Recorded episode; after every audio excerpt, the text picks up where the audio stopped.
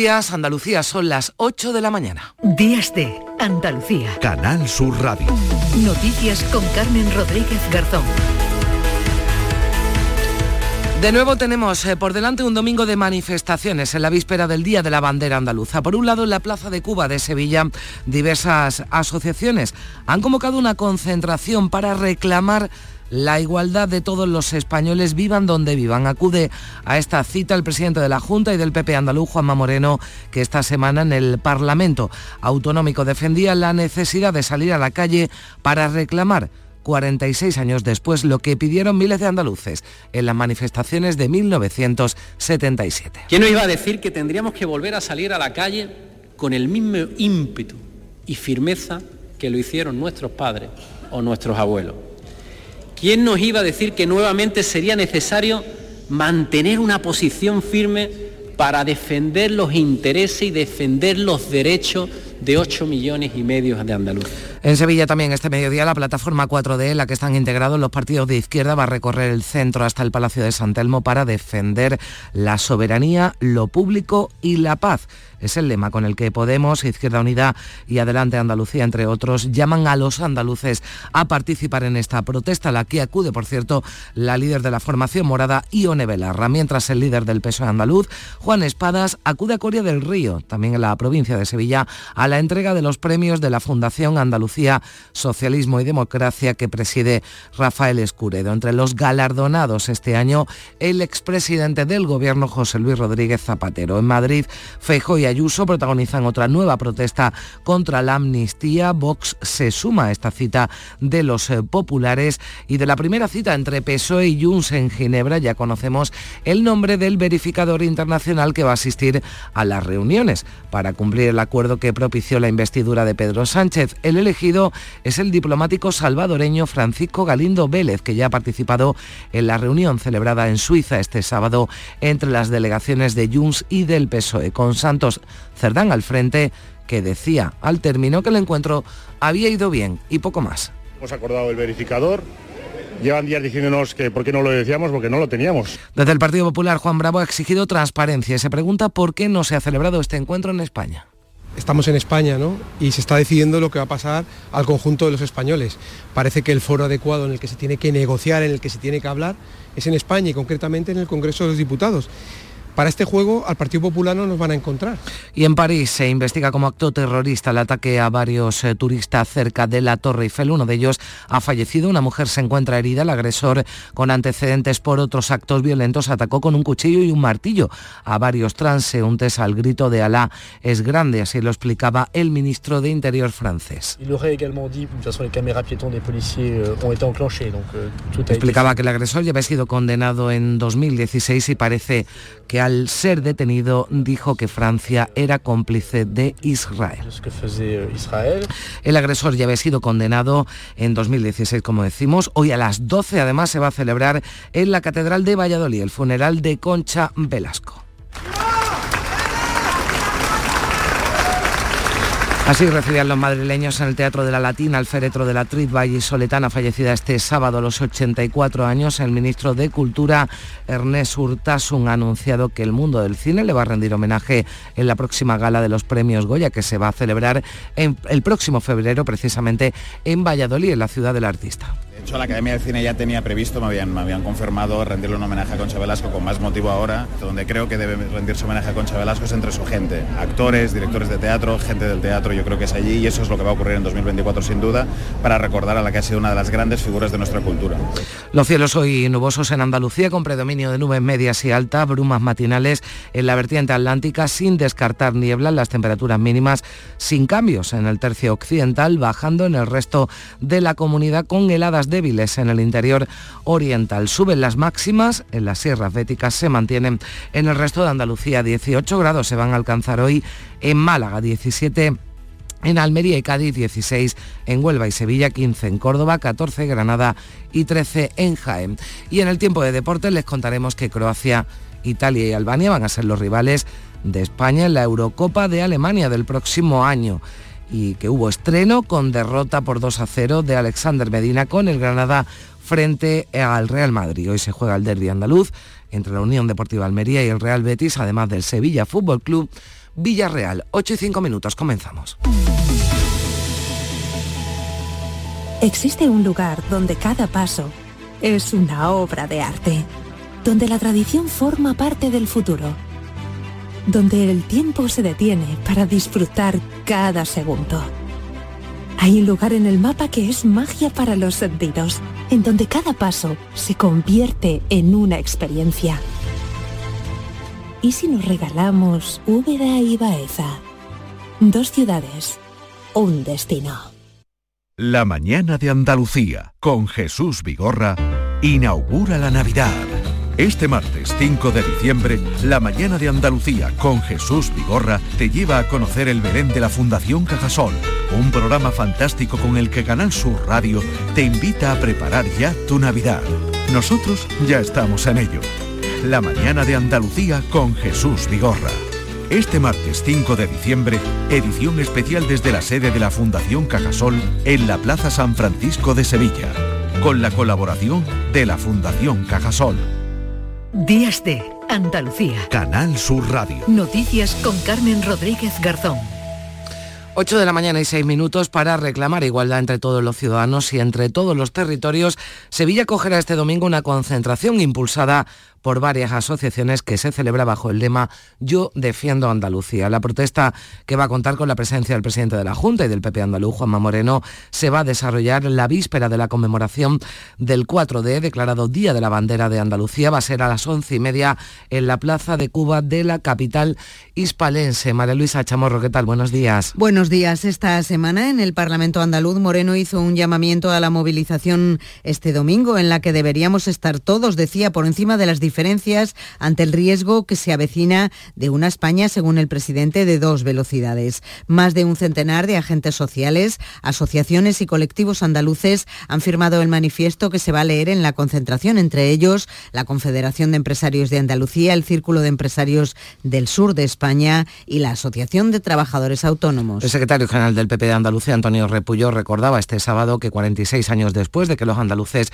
se movilizaran para decir no a una España de dos velocidades, tienen que exigir de nuevo, unidos, que Andalucía es una comunidad de primera y que no está dispuesta a que nadie la condene a ser de segunda. La igualdad, decía Repullo, no está en venta y por ello ha hecho un llamamiento a acudir a esa manifestación convocada este domingo. Vamos a volver a reclamar lo que siempre hemos hecho, una Andalucía de primera, una Andalucía que desde el diálogo siga avanzando y una Andalucía que sea igual y que tenga las mismas oportunidades que el resto de España. Mientras se desarrolla la concentración a la que acude el PP en el barrio de los Remedios de Sevilla, en el centro de la ciudad, la plataforma 4D, la que se integran Podemos, Izquierda Unida o Adelante Andalucía, ha convocado otra manifestación para defender la soberanía, lo público y la paz. Es el lema de esta movilización que va a partir de la Puerta de la Carne hasta el Palacio de San Telmo. Entre los asistentes estará la secretaria general de Podemos, Ione Belarra, la líder de la formación en Andalucía, Martina Velarde. También acude Tony Valero, el coordinador regional de Izquierda Unida, y Teresa Rodríguez de Adelante Andalucía. Beatriz Galeano, buenos días. Buenos días. En total participan una treintena de colectivos entre sindicatos, movimientos sociales y partidos políticos. Desde la plataforma 4D defienden que la frase Andalucía por sí, por los pueblos y la humanidad no es una frase hueca, sino que es sobre todo una declaración de principios y critican que el gobierno de Juanma Moreno no responda a las necesidades de la mayoría social porque desmantela, según denuncian, servicios públicos esenciales como la sanidad o la educación. En ninguna de esas manifestaciones que se celebran este domingo en la capital hispalense va a estar el PSOE, su líder en Andalucía, Juan Espadas, estará en Coria del Río en la entrega de los premios 4D que otorga la Fundación Andalucía Socialismo y Democracia que preside el expresidente de la Junta, Rafael Escuredo. Entre los premiados en esta edición, el expresidente del Gobierno, José Luis Rodríguez Zapatero, y las dos únicas diputadas socialistas que formaron parte de las Cortes Constituyentes de 1977, María Izquierdo Rojo y Ana María Ruiz Tagle. Esto ocurrirá en Andalucía, mientras que en Madrid se celebra este domingo al mediodía una nueva protesta contra la amnistía convocada por el líder del PP, Alberto Núñez Fijo, y la presidenta madrileña Isabel Díaz Ayuso. Quieren convertir esta cita en un acto reivindicativo a favor de la Constitución que cumple 45 años la próxima semana. Los populares creen además que la protesta de hoy está más justificada aún por la reunión de PSOE y Junts este fin de semana en Ginebra. Vox ya ha anunciado que asistirá de nuevo a esta protesta del Partido Popular como ya hizo con la que se celebró el pasado 12 de noviembre en la Puerta del Sol de Madrid y en otras capitales de provincia para rechazar la amnistía. La concentración se celebra en la explanada del Templo de Devot, a poco más de 800 metros de la sede socialista de la calle Ferraz, donde decenas de personas llevan casi una treintena de noches manifestándose contra la ley de amnistía. El diplomático salvadoreño Francisco Galindo Vélez es el verificador internacional pactado por Junts y PSOE para mediar en sus reuniones. Lo anunciaron los dos partidos al término de la reunión que tuvo lugar ayer en Ginebra y que duró seis horas. Con esta decisión, el PSOE y Junts han puesto punto y final al primer encuentro en Suiza, fuera de España y de la Unión Europea, de la mano de este mediador que ya ha participado en esta primera reunión. Ha durado seis horas y ha estado dedicada a pactar la metodología de trabajo y poco más sabemos porque todo ha estado marcado por el más absoluto secretismo. Ni siquiera conocemos el lugar de la reunión de la que tampoco hay ninguna imagen. Sí sabemos que ha asistido Puigdemont. El secretario de Organización de los Socialistas, Santos Cerdán, pronunciaba en el aeropuerto suizo un escueto ha ido bien a las preguntas de los medios en este aeropuerto. Ha ido bien la reunión, es una reunión de trabajo y luego sacaremos una nota en breve, ¿vale? ¿Se conoce ya el nombre del verificador? Daremos la nota enseguida. Cerdán ha evitado explicar qué se ha negociado, en qué términos se han dado las conversaciones y sobre todo cuál es el acuerdo final alcanzado, aunque ha adelantado que no habrá otra reunión este año y que no se ha comunicado antes el nombre del mediador porque no lo sabían. El nombre del mediador, el salvadoreño Francisco Galindo Vélez, tiene 68 años, una dilatada carrera diplomática y experiencia en derechos humanos y refugiados, además de un prestigioso currículum, María Luisa, dentro de las relaciones internacionales. Así es, graduado en Ciencias Jurídicas y Políticas, ejerce el cargo de abogado en el país centroamericano y tiene la maestría de la New York University concedida en el 2003. El diplomático ha trabajado como alto comisionado de las Naciones Unidas para los Refugiados en Francia, Colombia, Guatemala, México y Egipto desde finales de los años 80 hasta 2008. También ha ocupado el cargo de embajador de El Salvador en París entre 2010 y 2015 actualmente se desempeña en el puesto de cónsul salvadoreño en Bogotá, en Colombia. El nuevo verificador internacional del Pacto PSOE-Junts tiene experiencia en las negociaciones al ser testigo directo durante su estancia en Colombia del proceso de entendimiento entre el Estado colombiano y las FARC que desembocó en 2015 2016 en la firma del acuerdo de paz que supuso la finalización del conflicto armado entre la organización guerrillera y el Estado. A esta cita de PSOE y Jung se refería el vicesecretario de Economía del PP, Juan Bravo, que ha pedido más transparencia en torno a estos encuentros y se pregunta también por qué esa reunión no ha tenido lugar en territorio español. Habría que exigir primero que no se genere la negociación fuera de España, sino lo que haya que hablar se habla en España. En segundo lugar, ¿quién lo va a hacer? ¿Quién va a mediar? qué se va a negociar y sobre todo también muy importante, cuánto le va a costar esto al conjunto de los españoles.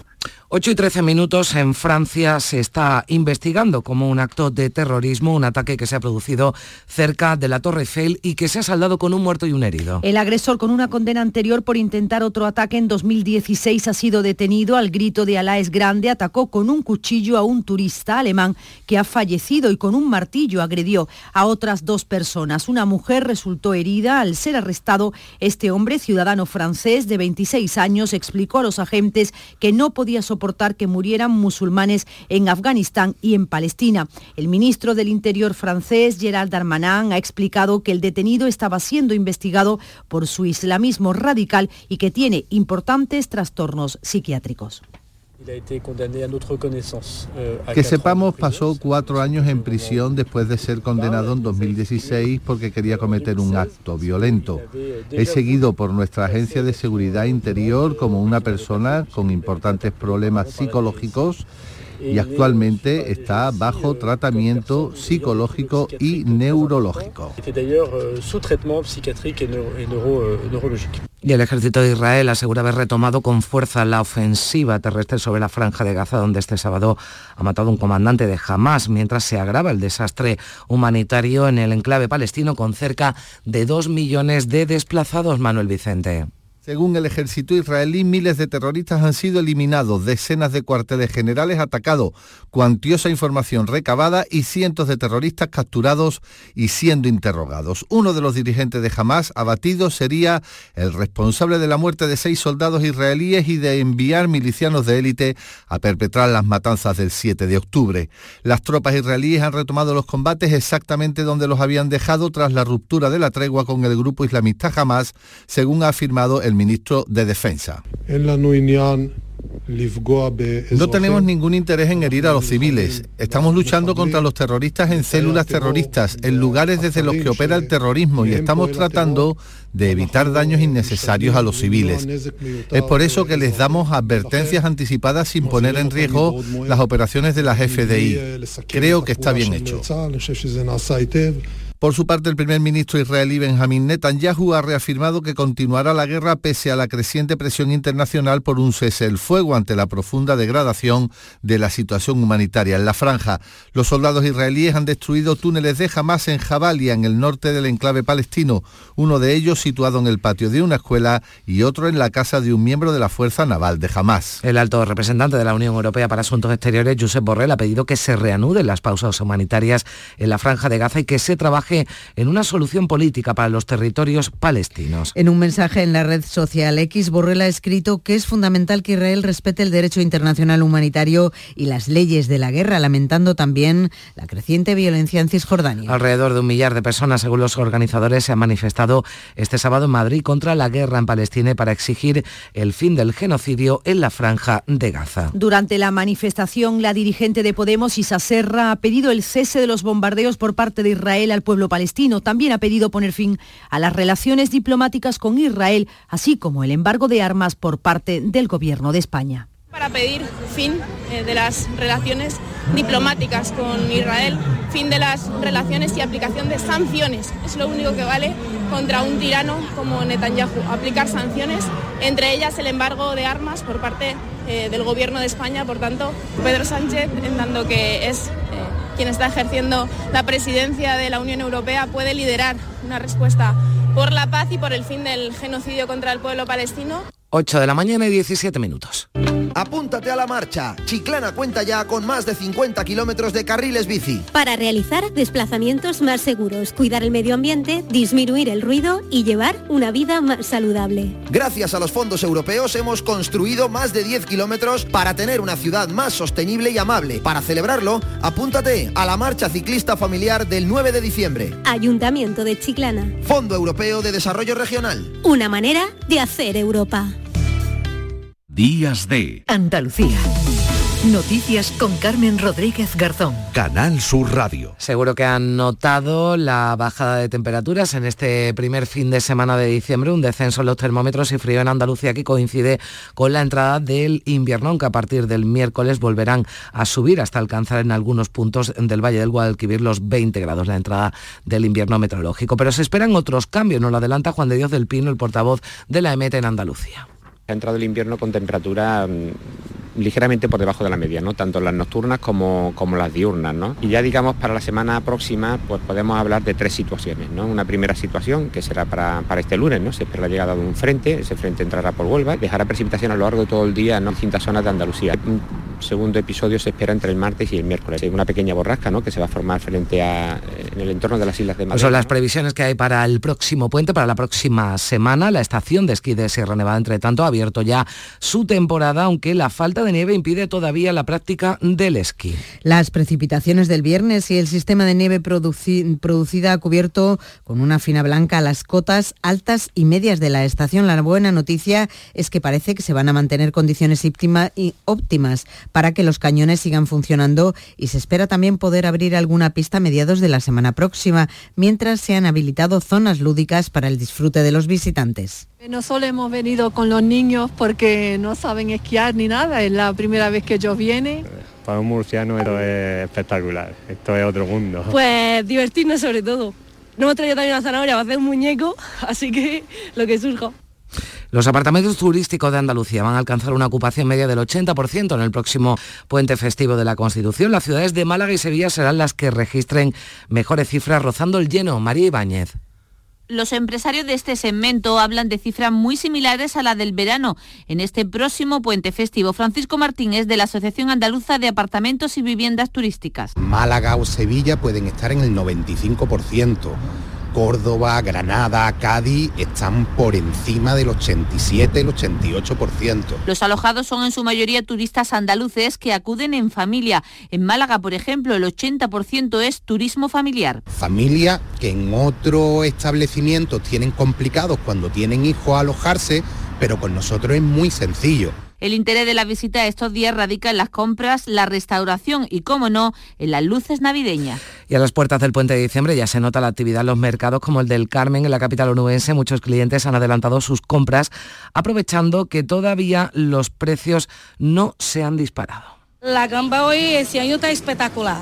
Eh, lo que pasa es que el precio está un poquito más, más elevado que los otros años. El cordero ya subió hace cuestión de 20 días y hasta el momento se ha ido manteniendo, pero es que está caro. El cordero lleva caro todo el año. Y miramos a Dubái, Estados Unidos se ha comprometido a reducir la contaminación en su industria petrolera y del gas. Es el anuncio que ha hecho la Agencia de Protección estadounidense coincidiendo con la cumbre del clima. Hoy se espera que detalle cómo va a llevar a cabo esa reducción de emisiones de metano. Precisamente este domingo es el Día de la Salud en la cumbre. Los expertos insisten en la relación entre enfermedades y cambio climático, Beatriz. El gobierno estadounidense tiene ahora que explicar cómo cumplirán con la promesa que hicieron hace dos años 150 países para reducir las emisiones de metano en un 30% con respecto a los niveles de 2020 y conseguirlo antes de 2030. El metano es uno de los mayores culpables del calentamiento global, ya que tiene 80 veces más capacidad de atrapar el calor que el dióxido de carbono durante las dos primeras décadas en las que está en la atmósfera. El enviado especial de Estados Unidos a la cumbre, John Kerry, pedía la colaboración de todos los países, especialmente de China, para conseguirlo. Ningún país, ningún negocio en ninguna parte en el mundo resolverá este problema por sí solo. Se necesita la cooperación global. Reducir las emisiones de metano en al menos un 30% en 2030 es el compromiso que podría evitar un calentamiento de más de 2 grados en 2050. Hoy es el Día de la Salud en la cumbre. Asociaciones y expertos piden a los gobiernos que tengan en cuenta los perjuicios para la salud que supone el cambio climático. Y a las 12 de este mediodía se va a celebrar en la Catedral de Valladolid el funeral por Concha Velasco. Posteriormente va a ser enterrada en el Panteón de Vallisoletanos Ilustres del Cementerio del Carmen este sábado.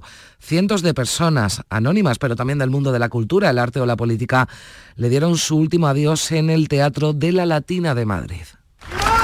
En la puerta del Teatro La Latina los aplausos espontáneos se han sucedido durante todo el tiempo en el que ha estado abierta la capilla ardiente. Directores de cine, actores, figuras del mundo de la televisión le han dado su último adiós. Marisa Paredes la recordaba como una mujer trabajadora y generosa. Mucho dolor, ¿no? Porque era, era realmente una mujer extraordinaria, una gran luchadora una enorme trabajadora. Su compañero José Sacristán ha dicho que será imposible olvidarla. Es un, adiós, eh, bueno, un tanto porque no va a desaparecer porque la Velasco no desaparece, esto no, no lo borra ni Dios. Concha Velasco había nacido en Valladolid, aunque prácticamente desde niña vivió en Madrid. Ahora volverá a su tierra natal, lo cuenta su hijo Manuel. Mi madre estaba muy contenta porque el alcalde de Valladolid le dijo que era una vallisoletana ilustre más y que sus restos mortales deberían descansar pues con Delibes, con Zorrilla. Será enterrada junto a los vallisoletanos más ilustres, José Zorrilla y Miguel Delibes. Numerosos artistas lo han escuchado, compañeros de profesión de Concha Velasco también en redes sociales mostraban su pesar por la muerte de la eterna chica Yeye. Y el presidente del gobierno, Pedro Sánchez, acudía al Teatro de la Latina y allí elogiaba la figura de Concha Velasco, a la que definía como una de las más carismáticas artistas españolas, grande entre las grandes e historia de España. He venido a dar un abrazo colectivo en nombre también de todos los españoles y españolas a una gran mujer, a una mujer que ha sido generosa, que ha sido comprometida y que ha sido un auténtico placer el que pudiera compartir con todos nosotros su talento, su, su, arte. El ministro de Cultura anunciaba tras visitar la Capilla Ardiente que el mundo del cine va a rendir homenaje a Concha Velasco en la próxima gala de los Goya, que se va a celebrar precisamente en febrero en Valladolid. La presidenta de la Comunidad de Madrid, Isabel Díaz Ayuso, también recordaba su última visita a Concha Velasco. Tuve la suerte de estar hace poco en, la residencia donde estuvo viviendo los últimos años y, pasé un rato muy agradable, así como las veces que hemos ido conversando por mensajes, ¿no? Y la, la vi genio y figura, tal y como lo he puesto en mi mensaje, divertida, creativa y además con una memoria inmensa. Y en Canal Sur Televisión esta tarde de nuevo programación especial para recordar a Concha Velasco, el programa Andalucía de Tarde de Inmaculada Casal va a dedicar sus contenidos a la actriz, al artista, cantante y actriz. Y ahora ya tiempo para la información del deporte. Carlos Gonzalo, buenos días. Hola, ¿qué tal? Croacia, Albania e Italia van a ser los rivales de la selección española de fútbol en la Eurocopa de Alemania del próximo año. El llamado Grupo de la Muerte le ha tocado a España. Luis de la Fuente, seleccionador nacional. Sí, seguramente sea, si no el más difícil, uno de los más difíciles. Y bueno, sabiendo también que, no es ningún tópico recurrir a que aquí estamos grandísimas selecciones y todos los partidos van a ser complicados. Pero evidentemente eh, vemos que es un, un un grupo donde nos va a exigir pues eh, aplicarnos con la mejor de nuestras nuestras condiciones y, ofrecer el mejor, la mejor imagen que tengamos que ofrecer. A todo esto, el director deportivo de la selección, Albert Luque, confesaba tras el sorteo que a él en su etapa de futbolista siempre le gustó jugar contra los equipos más potentes. Si fuera jugador te diría que me gustan más estos rivales porque me gustan este tipo de partidos y ahora pues estando como, como director me gustan más empezar más progresivo. España abrirá el fuego contra Croacia el 15 de junio próximo, contra Italia cinco días más tarde, el 20, y contra contra Albania el 24 de junio. El resto de grupos quedaba así. En el grupo A, Alemania, Escocia, Hungría y Suiza. El grupo B es el de España. En el grupo C estarán Eslovenia, Dinamarca, Serbia e Inglaterra. El grupo D, Países Bajos, Francia, Austria y un rival de la repesca aún por determinar. El grupo E estará formado por Bélgica, Eslovaquia, Rumanía y también otra selección repescada, mientras que en el grupo F estarán Turquía, Portugal, Chequia y otro repescado. Alemania, Escocia será el partido inaugural el día 14 de junio del 2024. En cuanto a la Liga Española, el Granada no pudo hacer bueno el dicho de a entrenador nuevo, victoria segura. Volvió a perder, esta vez por 2 a 0 ante el Real Madrid. Sacó lecturas positivas el debutante entrenador granadinista Alexander Medina. Estas fueron. Eh, hay que rescatar muchas cosas positivas. Después de, golpes duros que venía el equipo, eh, bueno, hoy creo que competimos competimos. El rival fue superior, sí, sin duda, que fue superior, mereció la victoria también, pero eh, me voy conforme que, vi eh, al equipo eh, en, algunas, en algunos rubros, algunos pasajes del juego, acentuar o poner en práctica lo que, lo que trabajamos en la semana. También se jugaron ayer el Girona 2, Valencia 1, Atleti de Bilbao 4, Rayo Vallecano 0 y Osasuna 1, Real Sociedad 1. Hoy se juega el derby andaluz entre la Unión Deportiva Almería y el Real Betis Balompié. En el conjunto almeriense solo se piensa en conseguir la anhelada primera victoria del campeonato. Gaisca Garitano es su entrenador. Nos vendría muy bien porque el equipo trabaja bien en lo que es en el día a día y creo que los últimos partidos el equipo ha estado bastante mejor y más cerca de ganar y, bueno, nos vendría bien hacer un buen partido mañana y, ganar, ¿no? Eh, no solo por los puntos que los necesitamos, sino por también seguir creyendo en, el trabajo que se está haciendo. Por parte bética, seis bajas tiene Manuel Pellegrini, incluida la de Fekir con un golpe en la cadera. El técnico chileno no se fía del colista. Bueno, espero un partido complicado como todos en la Liga Española. Es cierto que como usted dice, Almería no ha ganado, lo que lo hace un rival más temible todavía porque va a seguir peleando con mucha intensidad por salir en la posición que están en la, tabla de clasificación, así que no hay que confiarse ni que fuera ni que jugamos contra el puntero ni que jugamos contra el colista. Por supuesto si están en esa posición es porque problemas tiene, pero eh, no nos sirve si nosotros no hacemos un buen partido. Así un partido complicado, en cancha de visita, donde Almería, como digo, se va a jugar todo, lo que pueda para, para conseguir la primera victoria. Acto seguido, el Sevilla con muchas urgencias y muy mal ambiente alrededor del equipo recibe la visita del Villarreal. Es una final. Diego Alonso, entrenador. Lo contesté el otro día. Es una final para el Sevilla. ¿eh? Y yo soy parte. ¿eh? Y de esa manera lo tomamos. ¿eh? Sabiendo de que es importante para el club.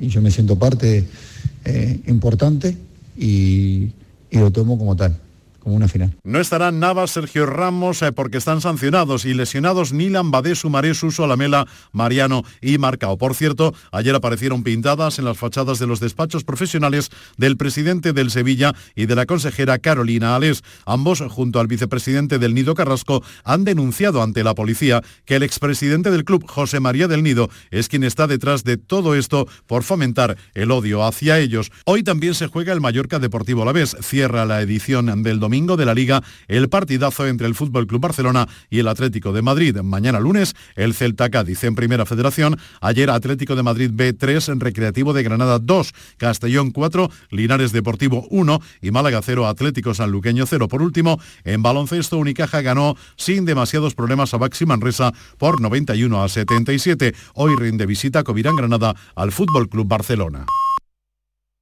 Noticias fin de semana en Canal Sur Radio.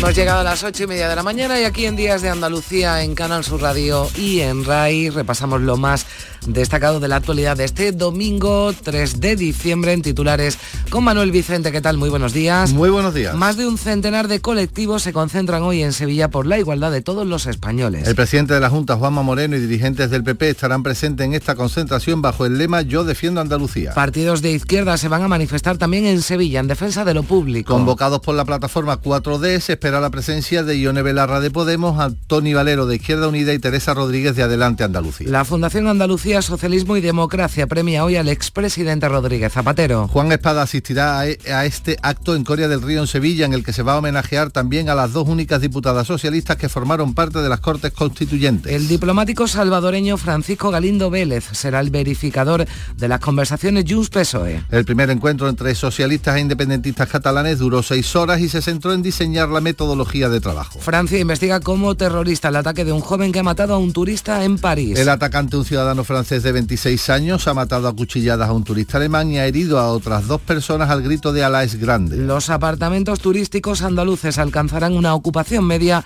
del 80% en el próximo puente festivo. Las ciudades de Málaga y Sevilla serán las que registren mejores cifras rozando el lleno gracias sobre todo al segmento de turismo familiar. Hoy se celebra el Día Internacional de la Discapacidad. Más de 4 millones de personas en España, de ellas 500.000 en Andalucía, tienen reconocida alguna discapacidad. Estados Unidos se compromete a reducir la contaminación de su industria petrolera y del gas. Es el anuncio que ha hecho la Agencia de Protección estadounidense coincidiendo con la cumbre del clima que se celebra en Dubái. Miramos también a la prensa de este domingo. ¿Qué asuntos destacan en sus portadas, Manolo? Lo más novedoso, un sondeo en el diario El Mundo, la mayoría ve la Constitución en riesgo por los pactos de Sánchez dice eh, y, se acuerda eh, y destaca el diario ABC de Concha Velasco, adiós a la dama de la escena. Y la política en el diario El País lleva el siguiente titular, el verificador de PSOE y Junts es un diplomático salvadoreño. También política en el diario.es destacamos este titular, Sánchez frena nombramientos de altos cargos en ministerios para incluir más mujeres en la segunda línea del gobierno. Buenos días.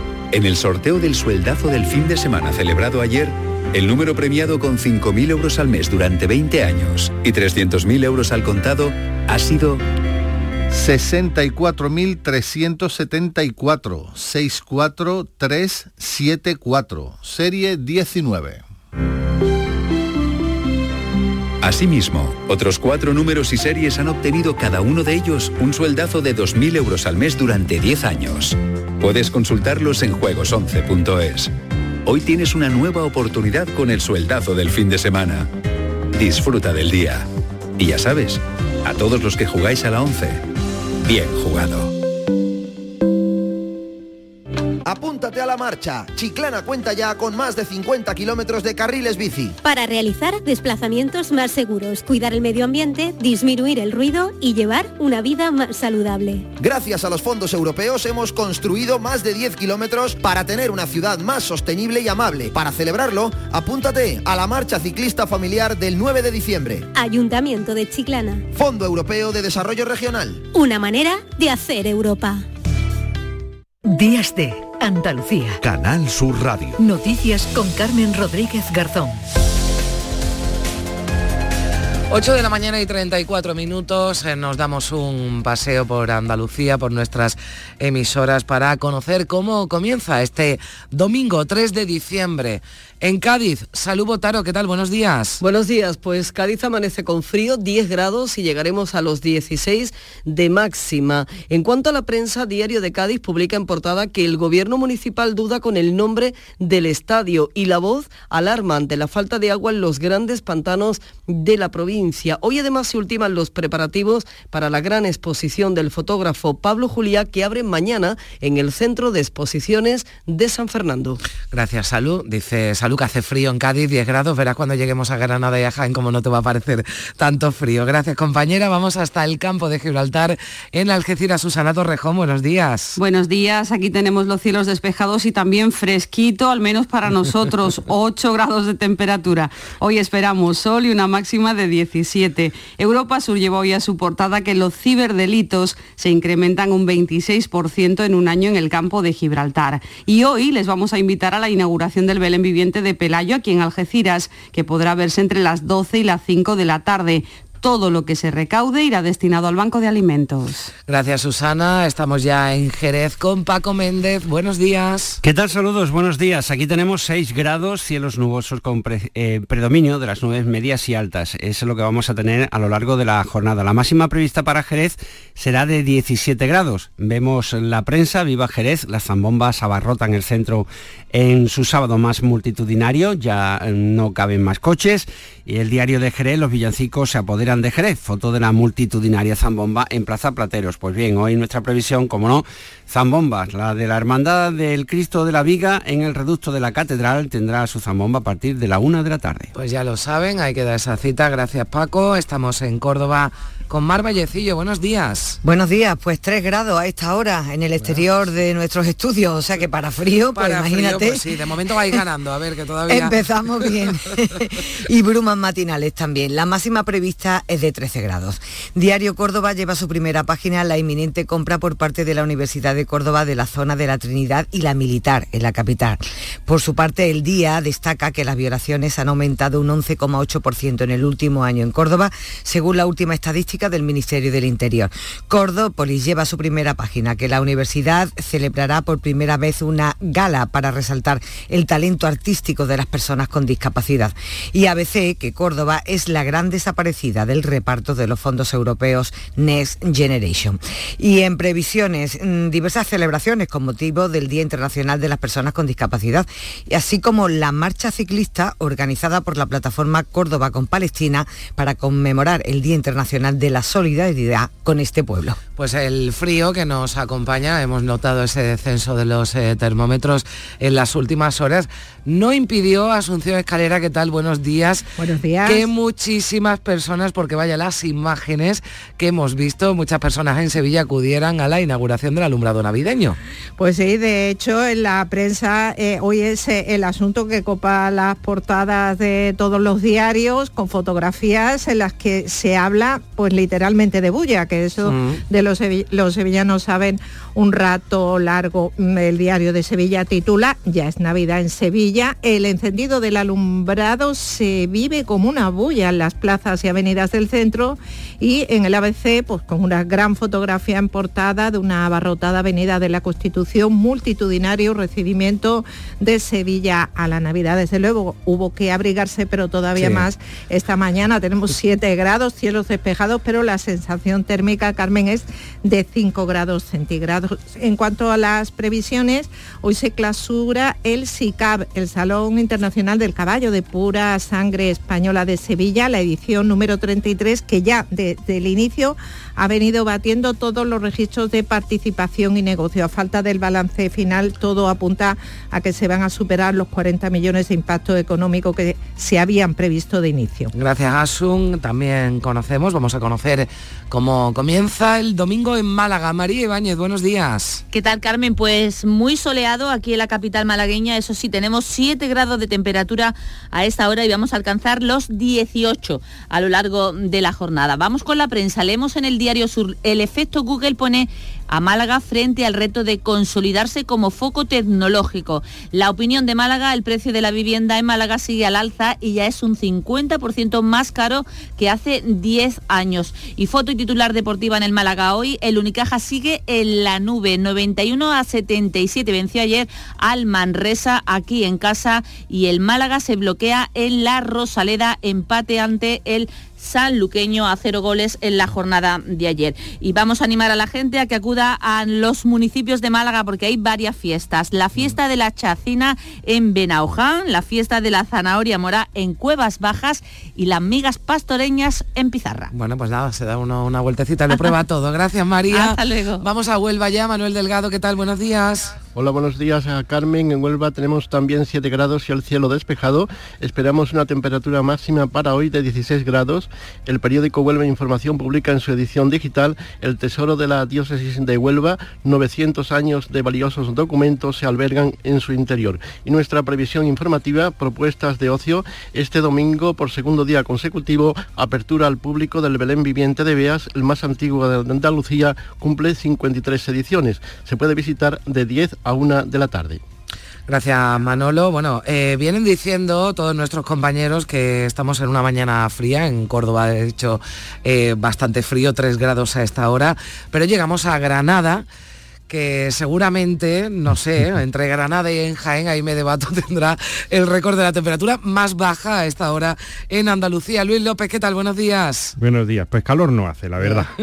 dos graditos, dos graditos ahora en la capital de la Alhambra. No sé si ganará Jaén, pero sí es verdad que en esta zona pues siempre es verdad que hace mucho frío. Estamos en diciembre, es lo que toca, hay algunas brumas matinales a esta hora, pero se prevé el día bastante despejado. Por cierto, en la capital está cortado ya el centro porque se celebra hoy el Criterium Reinas de la Alhambra, que es lo más granado del ciclismo femenino español, que está hoy pues preparado para hacer una carrera de 12 a una y media por las calles de la capital. Así que deporte de alto standing hoy en la ciudad y también la prensa viene con esa foto de portada para el primer día de Sierra Nevada de la temporada, un primer día que deja frío, titula ideal por esa apertura a medio gas, todavía no se puede esquiar Mm. y Granada hoy titula el tren con Motril implicaría hacer el octavo túnel más largo de Europa. Gracias Luis, seguro que también ha tenido que coger el abrigo, incluso la bufanda. Lola Ruiz en Jaén, ¿qué tal? Buenos días. Buenos días, Carmen. Tienes toda la razón. Bufanda, abrigo, bien abrigado. En estos momentos, dos grados de temperatura. Empatamos con Granada, la misma temperatura. Sí, mira, dos grados de temperatura y cielos despejados. Hoy no se esperan lluvias. Mañana sí, hoy no. Y, y bueno, y mañana alcanzaremos unas, bueno, durante el día de hoy alcanzaremos unas máximas de 13 grados entre las 2 y las 4 de la tarde. Será la temperatura más cálida que tendremos hoy. En cuanto a la prensa escrita, comparten portada Diario de Jaén y Ideal de Jaén en asunto. Diario de Jaén titula Jaén brilla con sus luces de Navidad y con foto de portada de la- del encendido de la, de la iluminación navideña anoche. Ideal de Jaén también, la ilusión se abre paso en un Jaén de luz. Y en cuanto a previsiones, destacamos dos, dos previsiones solidarias. A las 10 de la mañana en la ciudad, en la capital, inauguración del primer mercadillo solidario. Y a las 10 y media en Andújar, la primera carrera solitaria Ciudad Andújar, Cross Solidario, en el que van a participar Fermín Cacho, campeón olímpico de 1500 metros de los Juegos de Barcelona 92, y otros destacados deportistas de todo, el- de todo el panorama español. Bueno, pues eso seguro que no pasan frío, ya están acostumbrados a esas carreras y entran en calor. Gracias Lola. Terminamos ya la ronda en Almería. Elizabeth Ortega, ¿qué tal? Buenos días. Muy buenos días, Carmen. Aquí tenemos 12 grados, así que visto el panorama, Mm. estamos, vamos, que no salimos. Eh, las máximas estarán entre 15 y 17 y las mínimas no van a bajar de los 8 grados, así que todavía se está bien por aquí. Como apunte de tráfico, hace poco más de una hora han escarcelado a dos jóvenes de un coche tras salirse el vehículo que conducían en la AL 3106 en el kilómetro 4 a las 5 y 10 de la mañana a la altura de Campo Hermoso. Han sido trasladados al hospital Torre Cárdenas con diversas fracturas, pero su situación es estable. En los rotativos, el Almería destaca cómo los almerienses con nivel alto de estudio viven más y destaca también en portada que Garitano apela a ganar para seguir creyendo, ya que el Almería recibe hoy aquí el Betis. En la voz de Almería, Salud refuerza el plan para operar por la tarde y los fines de semana. El objetivo se centra en citar a 6.200 almerienses que llevan más de un año de espera.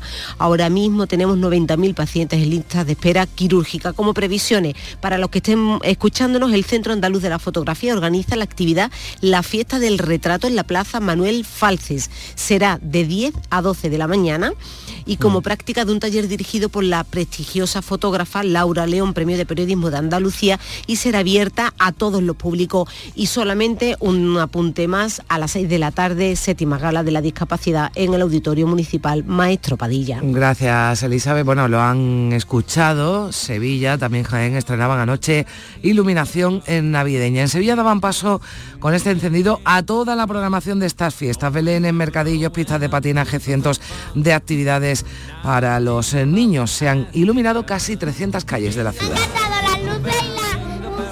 Estamos todos muy emocionados porque nos da sentimiento venir a ver las luces. Pero es precioso, tiene un colorido muy bonito.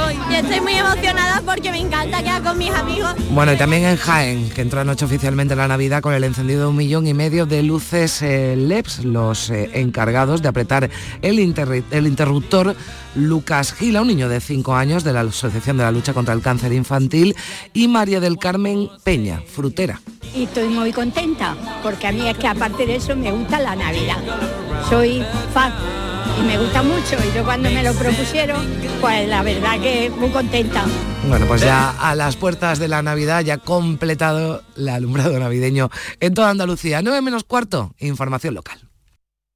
Días de Andalucía. Canal Sur Radio Sevilla. Noticias. Saludos, buenos días. En efecto, la luz de la Navidad ha llegado ya a Sevilla, multitudinario acto de encendido el de anoche con la Avenida de la Constitución y la Plaza de San Francisco abarrotadas de personas grandes y chicos, dispuestos todos a disfrutar del primer gran espectáculo navideño. Hoy, a esta hora, calientan motores dos manifestaciones en la víspera del 4D que tendrán como escenario las calles de la capital, la que aboca por la igualdad entre los españoles y la que reivindica el espíritu del primer 4 de diciembre. Tiempo estable, soleado, llegaremos a los 17 grados en Lebrija, 16 en Écija, también en Morón y Sevilla sin problemas para circular 8 y 46. Niño, tráeme algo fresquito de la nevera. Pero papá, si esto está más caliente que el queso de un San Jacobo. ¿Nevera rota? Aprovechalo. Las ofertas de verano de Tiendas El Golpecito y consigue por fin la nevera que mereces. Tiendas El Golpecito. Electrodomésticos nuevos, son y sin golpes o arañazos, más baratos y con tres años de garantía. En Alcalá de Guadaira y Utrera. 954-100-193. www.tiendaselgolpecito.es Este próximo martes os esperamos en el Auditorio Nissan Cartuja de Sevilla para disfrutar del show del Comandante Lara. Tenemos sesión doble, tenemos dos programas, en vivo y en directo como siempre. Comenzamos el primero a las 5 de la tarde y el segundo a las seis y media. Y gracias a este maravilloso público, el show del Comandante Lara. Vente a disfrutar con alegría, humor y el ingenio de El Show del Comandante Lara, con la colaboración del Auditorio Nissan Cartuja. El llamador. Los lunes a las 10 de la noche. Días de Andalucía. Canal Sur Radio Sevilla. Noticias. Como estaba previsto, a las 7 en punto de la tarde de ayer se encendieron las luces de Navidad en 287 calles de la capital. En esta ocasión, el alcalde José Luis Sanz ha estado auxiliado por 11 niños, alumnos de colegios de cada distrito de la ciudad. De Distrito Cerro Mate, Javier Solís Pérez, del Colegio La Candelaria. Distrito Macarena, Fernando Rodríguez Lisen, del Colegio de Educación Especial Virgen Macarena. Del Distrito Bellavista La Palmera, Fernando Blanco Rodríguez, del Colegio Julio Coloma. Y así hasta llegar a, a los 11 niños seleccionados a continuación, un breve saludo del alcalde. Buenas noches, Sevilla. Espero que paséis una feliz Navidad y sobre todo que disfrutéis de Sevilla en Navidad. Buenas noches. Muy escueto, José Luis Sanz. A continuación, una cuenta atrás, apresurada por aquello de los nervios.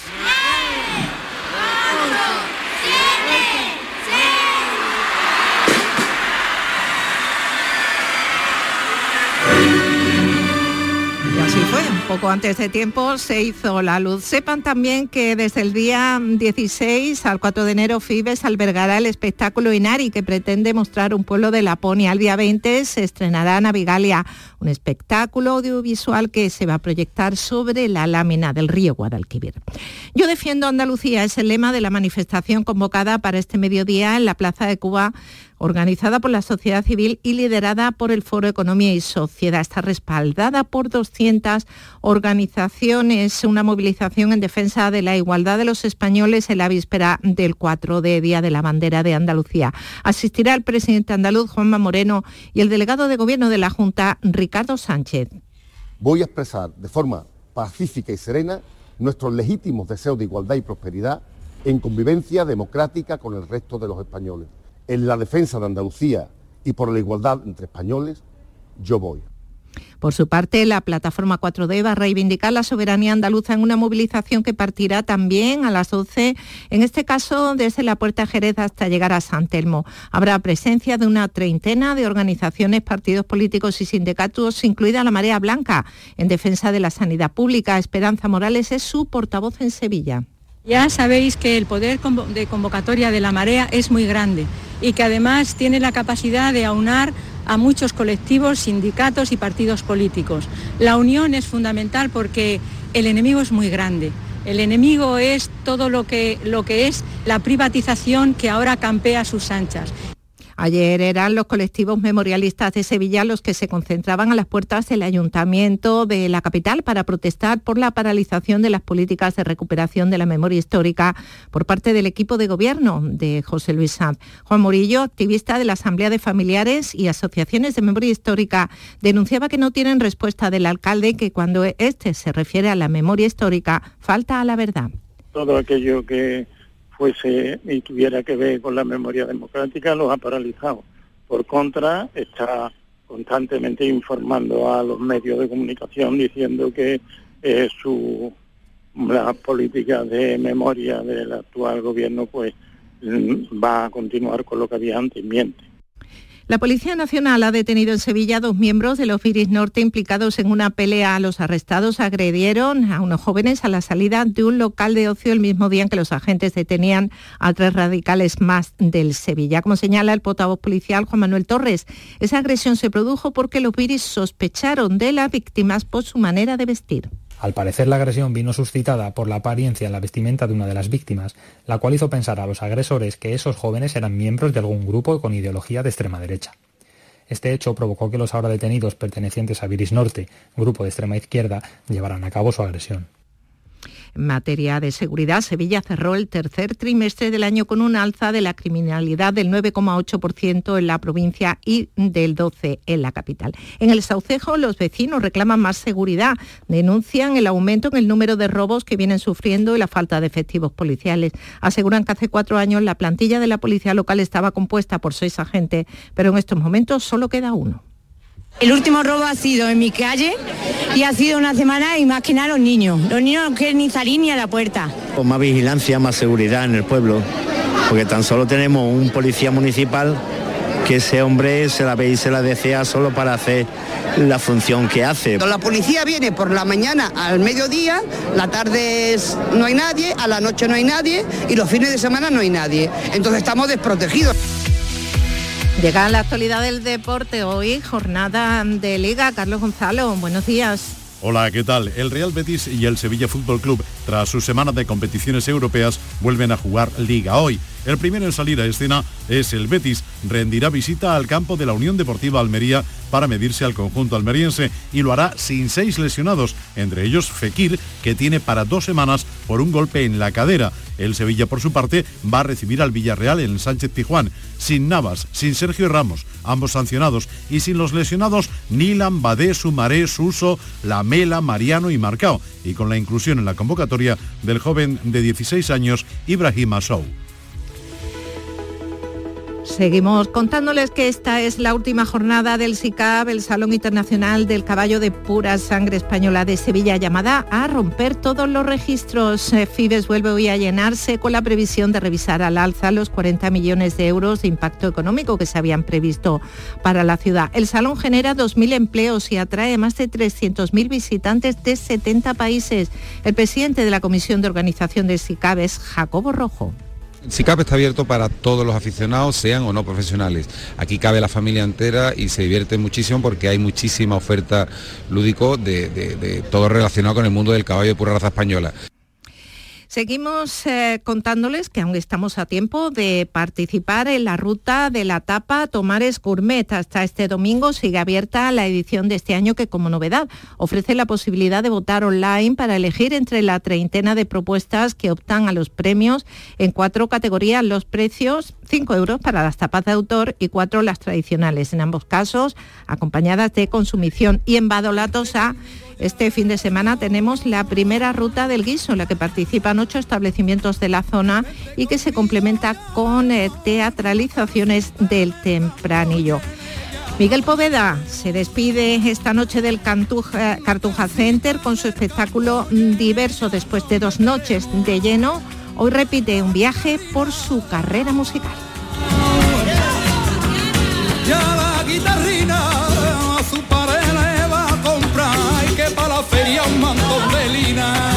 Su padre le va a comprar y que para la feria un mantón de lina.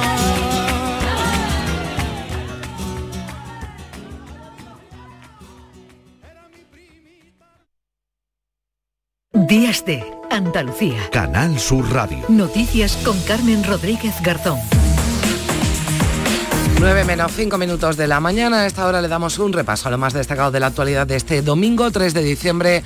María Luisa Chamorro, ¿qué tal? Buenos días. Buenos días. Domingo, por cierto, de manifestaciones en la víspera del Día de la Bandera Andaluza en la Plaza de Cuba de Sevilla. Diversas asociaciones han convocado una concentración para reclamar la igualdad de todos los españoles. Vivan donde vivan. vivan. Acuden a la cita el presidente de la Junta del, mm, y del PP andaluz, Juanma Moreno, el secretario general de este partido en Andalucía, Antonio Repullo, recordaba este sábado que 46 años después de que los andaluces se movilizaran para decir no a una España de dos velocidades, tienen que exigir de nuevo unidos que Andalucía es una comunidad de primera y que no está dispuesta a que nadie le condene a ser de segunda.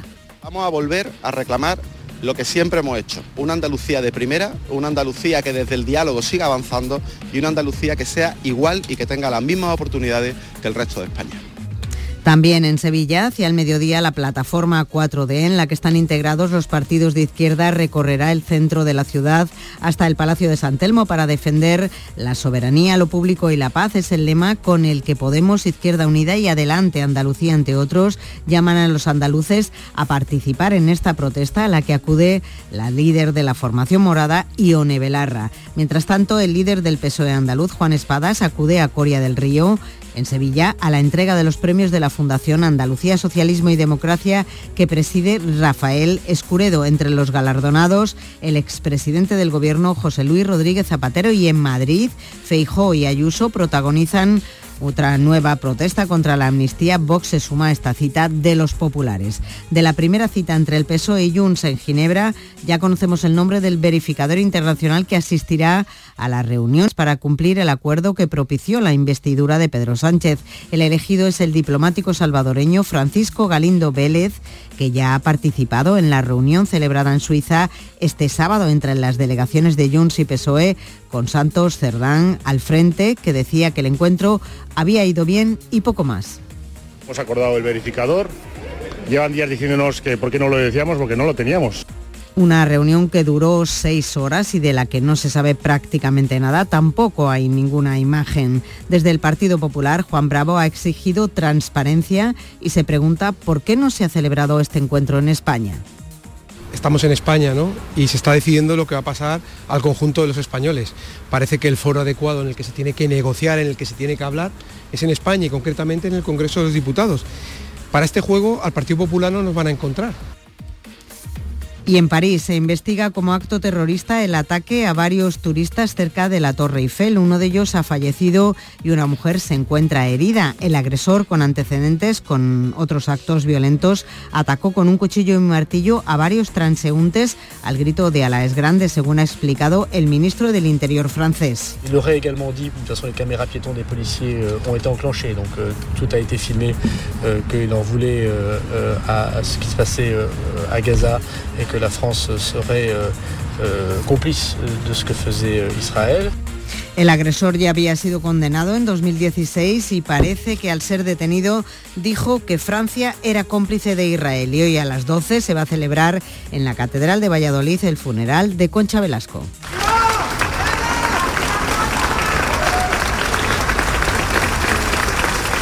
Así recibían los madrileños en el Teatro de la Latina el féretro de la actriz vallisoletana fallecida este sábado a los 84 años. El ministro de Cultura, Ernest Urtasun, ha anunciado que el mundo del cine le va a rendir homenaje en la próxima gala de los premios Goya que se va a celebrar en febrero, precisamente en Valladolid, ciudad de la artista. En deportes, estreno con derrota 2 a 0 de Alexandre Medina en el Granada frente al Real Madrid. Hoy se juega el derby andaluz entre la Unión Deportiva Almería y el Betis, además del Sevilla Fútbol Club Villarreal. Y también ya conocemos eh, los rivales, eh, bueno, rivales desde luego con mucha dificultad, los que va a tener España en la próxima Eurocopa, en el grupo de la selección española de fútbol, Croacia, Italia y Albania. Llegamos a las 9 de la mañana en Canal Sur Radio, en Radio Andalucía Información.